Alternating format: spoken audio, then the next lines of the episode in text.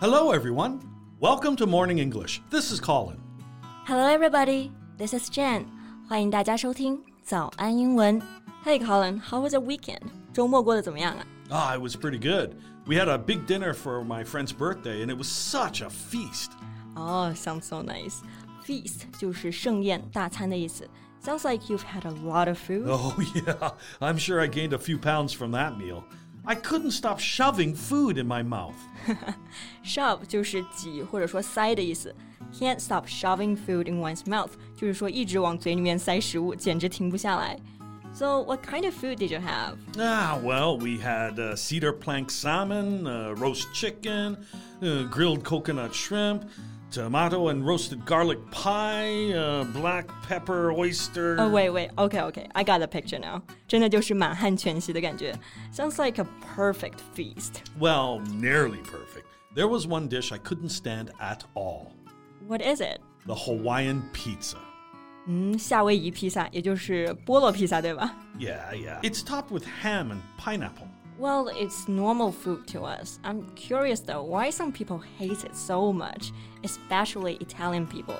Well, you know, the modern pizza we know today evolved from dishes created in Naples, Italy, and Italians take their pizza very seriously.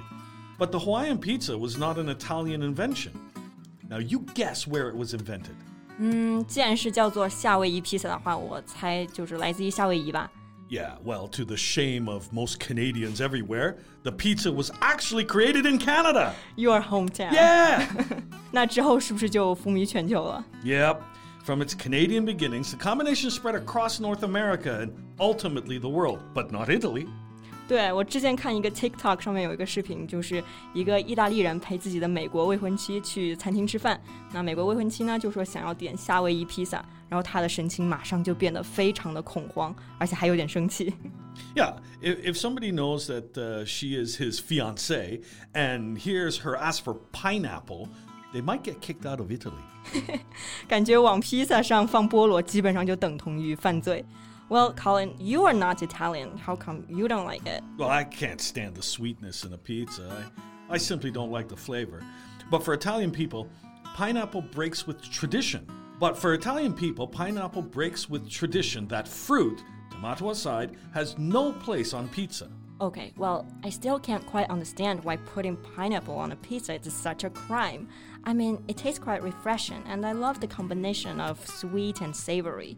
其实我觉得菠萝披萨还挺好吃的啊，就是还是有点不太能够理解意大利人为什么会对菠萝披萨这样暴怒。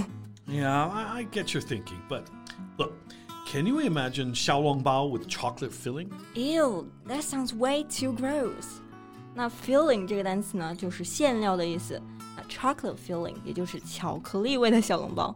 哎，这个听起来也太让人难以接受了吧？Yeah, but some Japanese restaurants are making Chinese food like this. Wait, that's not Chinese food. I mean, what kind of food is chocolate 小笼包？Also, picture mapo tofu. I love it. with strawberries on top. Ew，麻婆草莓豆腐，这个设定真的是没有办法想象。I mean, who invented this? It's a disgrace to our authentic Chinese food. Whoever invented this should apologize to Chinese food, to Sichuan food, and to mapo tofu.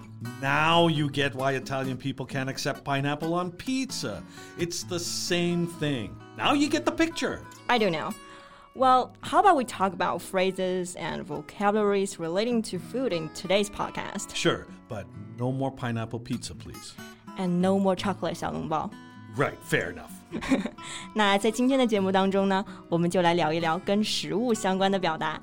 在节目的开始，给大家送一个福利，今天给大家限量送出十个我们早安英文王牌会员课程的七天免费体验权限，两千多节早安英文会员课程以及每天一场的中外教直播课，通通可以无限畅听。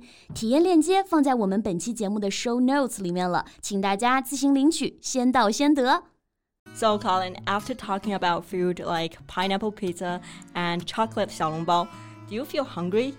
Well, I was kind of starving since it's been hours since I had something, but now I have no appetite at all. Hey, you brought up the topic of pineapple pizza first, remember? 那刚刚 Colin 说到的这个 appetite 这个单词呢，就是胃口、食欲的意思。刚刚聊那些食物呢，都把我们的食欲都给聊没了。 那没有食欲、没有胃口就可以说 no appetite。 And how about you, Jen? Feeling hungry at all? Well, you did kind of ruin my appetite too, mentioning chocolate xiaolongbao and strawberry mapo tofu.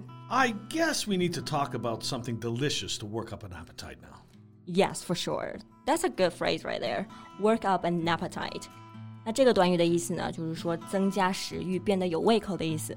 Yeah, it's to do something that makes you hungry afterwards, to gradually become hungry, to develop an appetite. Yeah, let's talk about the feast you had on the weekend. Sure, I had a great time wining and dining with my friends. I bet you did. 那 Colin 呢，刚刚就说到一个非常好的表达，wine and dine，说起来非常的押韵啊，朗朗上口。Wine 这个单词呢，我们知道做名词是表示葡萄酒的意思，那在这里呢就是做动词表示喝酒，dine 就是动词表示用餐宴请，所以 wine and dine 就是表示享用丰盛的美酒佳肴，大吃大喝的意思。Yeah, to entertain someone at a restaurant with good food, wine, and lavish meals. So what's your favorite food from the meal? The tenderloin steak. Ah, my mouth is watering right now just thinking about it. tenderloin steak 就是菲力牛排。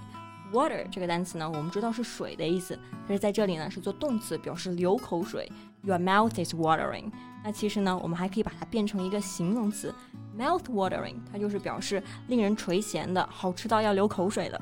Yeah, the tenderloin steak was so mouth-watering because it had a melt-in-your-mouth texture. Oh, I can't have enough of it. Wow, sounds so tender and juicy，听起来特别的鲜嫩多汁啊。那 Colin 刚刚描述这个牛排的时候，就还用到一个表达，就是 melt in your mouth texture。melt 就是融化的意思，melt in your mouth texture 就是指的那种入口即化的那种质地。 Yeah, it was extremely juicy and flavorful. It had a mild beef flavor and it paired beautifully with the sauces. Now you're making me hungry。那刚刚还说到一个非常好的表达呢，就是 flavorful。flavor 这个单词是名词，表示风味、味道的意思。 flavorful 就是表示口味十分丰富、风味十足的。 Yeah, this is a great adjective for describing food that's full of flavor or that has a delicious quality in its taste and smell. Yeah, it reminds me of the soup I had the other day. It was so flavorful with all the fresh herbs and vegetables in it. So, Colin, since the food you had last week was lavish and fancy, is there any fancy way to describe them? Yeah, sure. For example, um, the meal was a wonderful gastronomical experience that left me full but still wanting more. Now you sound like a professional food critic. 刚刚这个评价呢，就非常像专业的美食评论家。那刚刚这句话的意思就是说，这顿饭是一次极致的美食体验，即使吃饱了，仍然想要吃更多。Gastronomical 这个单词呢，就是美食的、烹饪的意思。 Yeah, if you really enjoy the meal, you can also say this was a heavenly or divine dish. Heavenly and divine 这两个单词呢，都是表示天上来的，或者说神圣的。那如果用这样的词来描述食物的话，那就是非常非常高的评价了。 Yeah, now after talking about the divine meal I had last weekend, I feel like my appetite is back. Yeah, me too. Glad we worked up an appetite. 那刚刚说了这么多美食的描述方式呢，终于又有胃口了。 Thank you so much for listening. This is Colin. This is Jen. See you next time. Bye. Bye. 今天的节目就到这里了。如果节目还听得不过瘾的话，也欢迎加入我们的早安英文会员。 成为会员，您就可以无限畅听我们每天一场免费的中外教直播课，以及两千多节原创系统课程了。今天我们限量送出十个七天免费试听权限，试听链接放在我们本期节目的 show notes 里了，请大家自行领取，先到先得。This podcast is from Morning English. 学口语就来早安英文。